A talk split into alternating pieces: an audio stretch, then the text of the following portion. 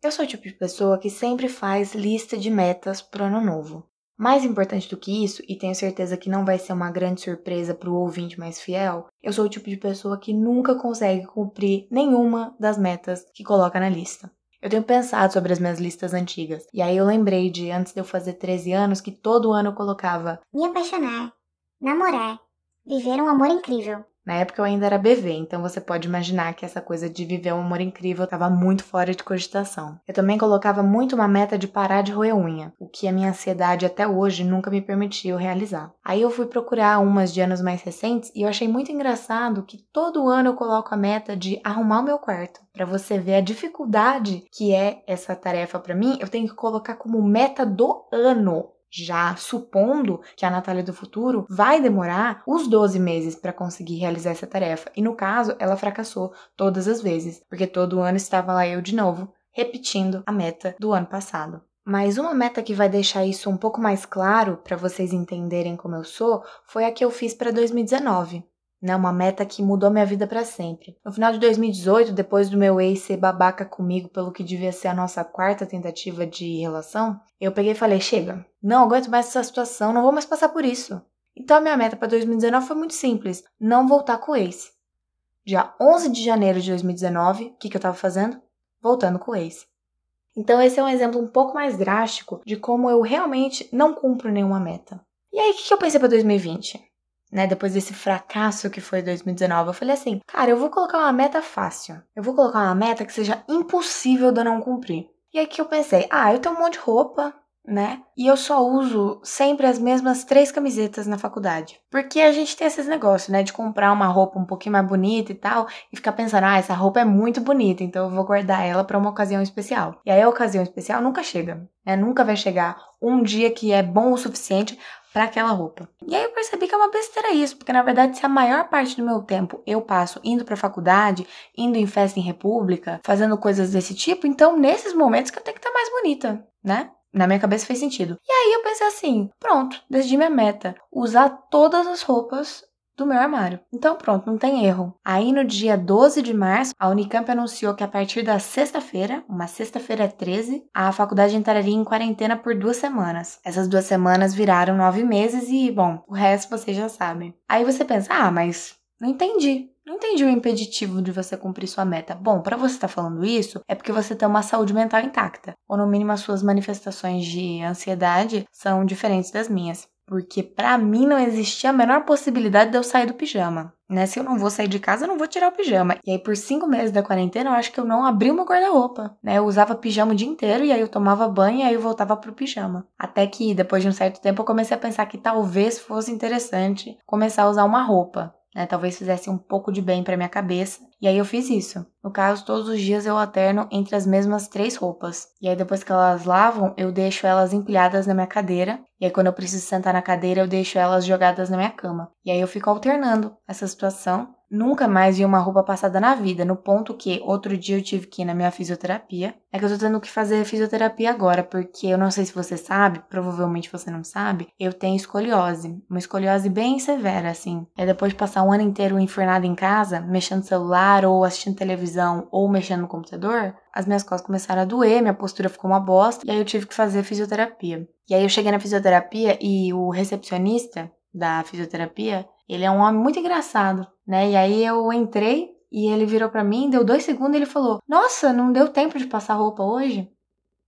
Essa é a situação que eu me encontro em 2020, saindo por aí com a roupa inteiramente amassada, ao ponto do recepcionista da fisioterapia fazer piada com isso. Né? Aí eu entrei na sessão da fisioterapia e eu tô passando por um problema muito sério, porque eu percebi que a minha coluna é muito feia, né? Que a minha postura é muito ruim. E talvez eu não devesse estar falando isso no podcast, porque eu sei que tem muitos pretendentes meus que escutam o programa e eu não quero que nenhum de vocês repare nisso quando a gente puder voltar a conviver mas eu tenho uma espécie de corcunda que, na minha opinião, é muito perceptível, apesar de ninguém nunca ter me falado. E aí, depois de perceber isso, eu tô ficando muito tensa, tô tendo muita dor no ombro e no pescoço, porque eu fico o tempo todo tentando me endireitar. E aí eu relatei isso pra fisioterapeuta, né? Eu falei assim, cara, eu tô ficando com muita dor dor e é porque depois que eu percebi a corcunda eu fico nervosa e tal e eu não sei mais o que fazer. E ela falou: "Não, realmente, você tem esse essa inclinação aí, mas você não pode ficar nervosa". Como assim? Que resposta é essa? Era para ela falar que eu não tenho inclinação. Ou então para ela falar assim: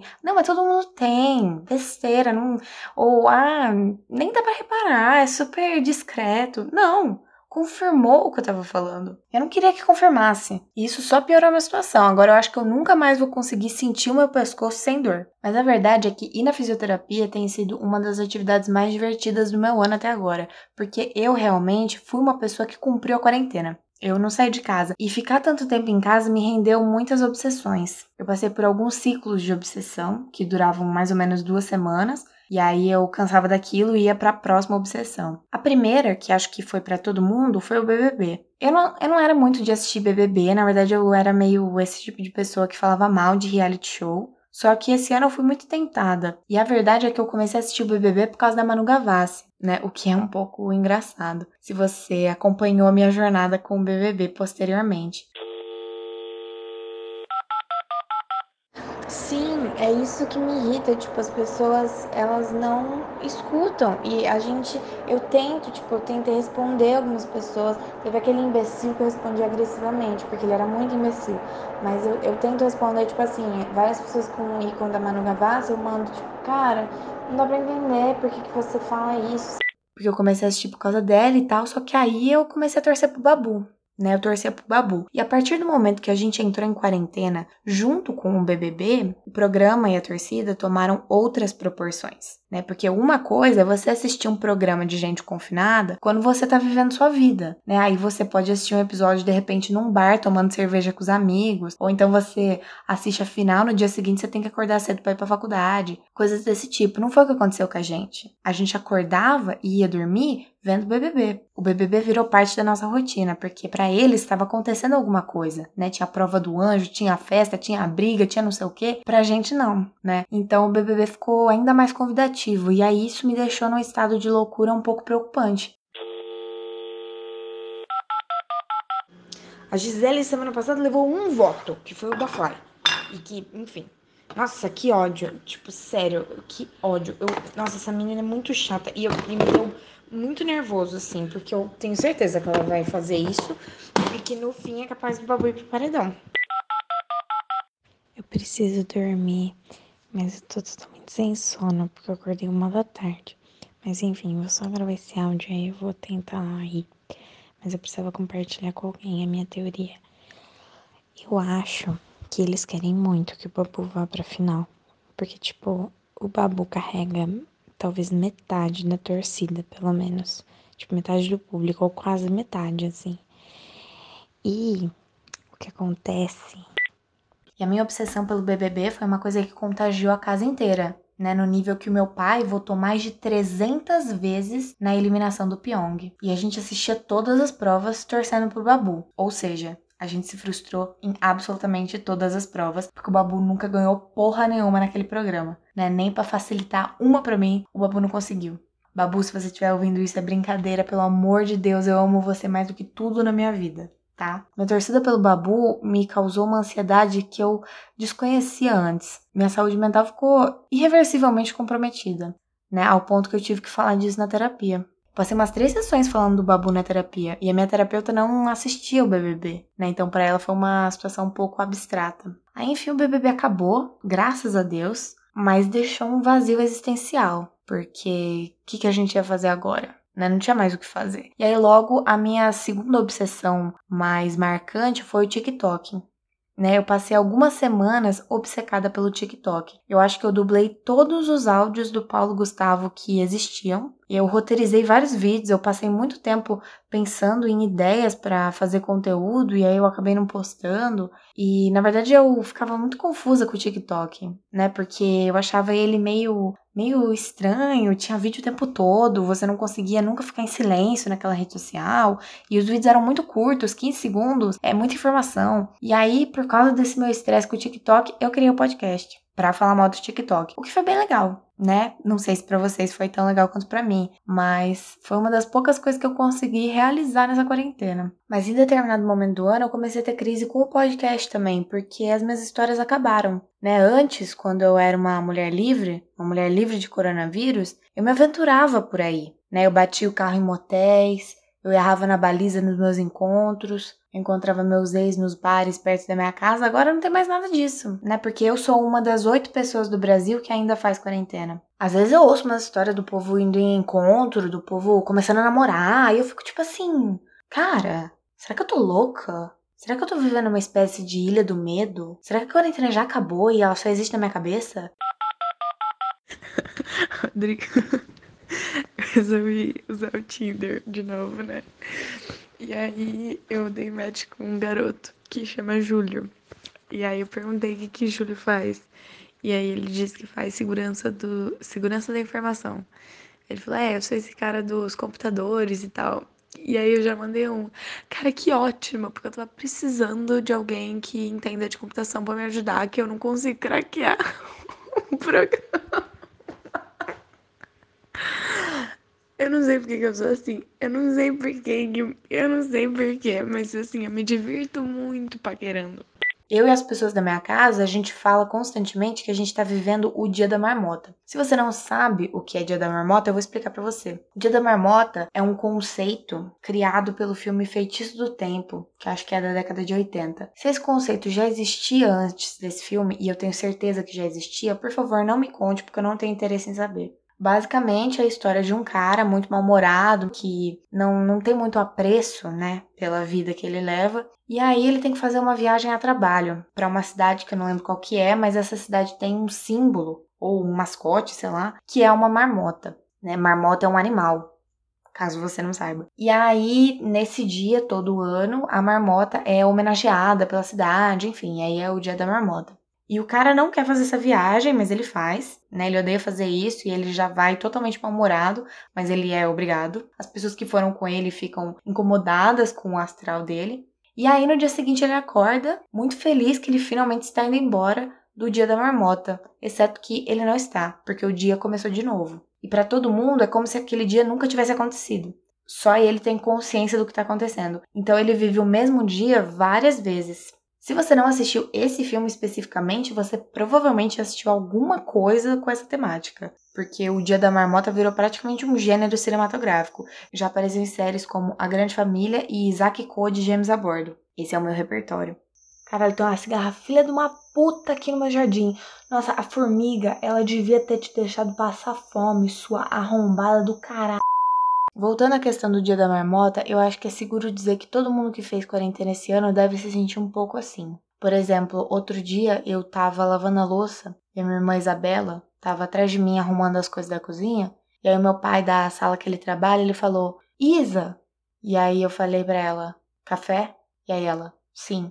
Ou por exemplo, às vezes a gente tá assistindo série juntas e a minha mãe fala: "Meninas, e dependendo do horário do dia ou da entonação que ela usa, a gente já sabe exatamente o que ela vai falar. Então é um pouco desesperador. É interessante a experiência de assistir um filme do tipo Dia da Marmota durante a quarentena, porque a situação deles é muito parecida com a nossa, mas ao mesmo tempo muito diferente. Porque eles podem andar por tudo, eles podem fazer o que eles quiserem. Eles podem inclusive morrer, que eles não vão morrer. Mas por outro lado, eles estão completamente sozinhos, no sentido de que ninguém, além da pessoa que está vivendo o dia da marmota, sabe daquela situação, porque para todas as outras pessoas é como se fosse a primeira vez que o dia estivesse acontecendo. E a gente passa pelo oposto. Tá todo mundo na mesma situação, mas a gente não pode ir para lugar nenhum. A gente fica limitado ao espaço da casa. Quer dizer, não todo mundo, né? No caso, como já foi dito, apenas oito pessoas no Brasil ainda fazem quarentena. Né? Como eu já falei, ou se não falei, falo agora,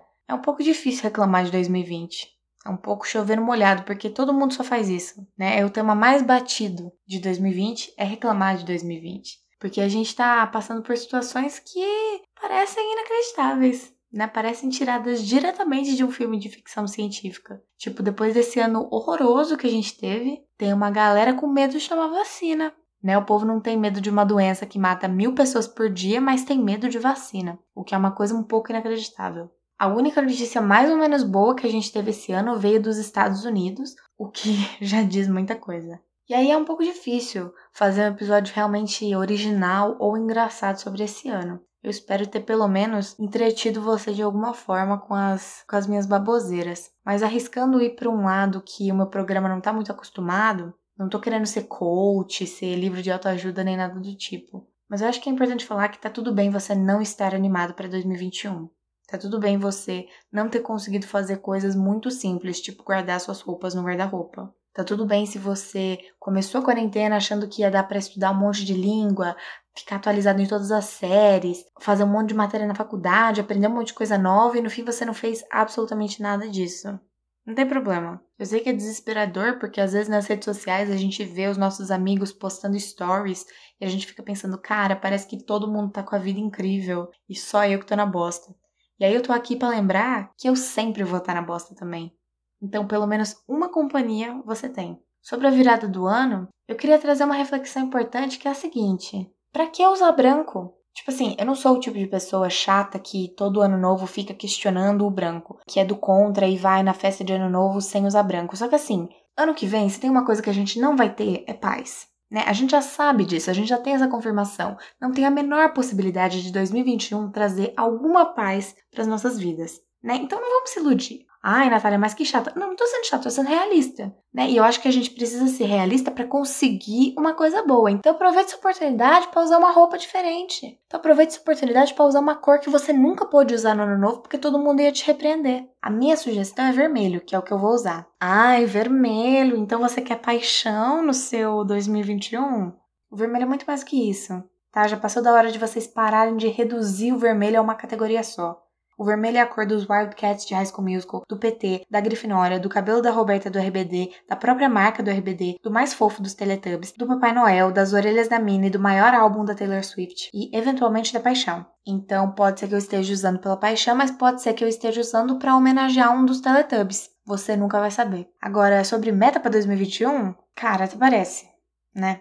Quem faz plano pra esse ano é doido. Não que eu não seja doida, mas não a doida que faz meta para 2021. Porque se eu não conseguir cumprir meta nem dos anos anteriores, que dirá de 2021? Então eu não vou fazer meta, não. Quer saber? Quer saber? Eu vou, vou fazer uma meta, que é lançar a segunda temporada do Deixa Aqui Sua Reclamação. Até mais.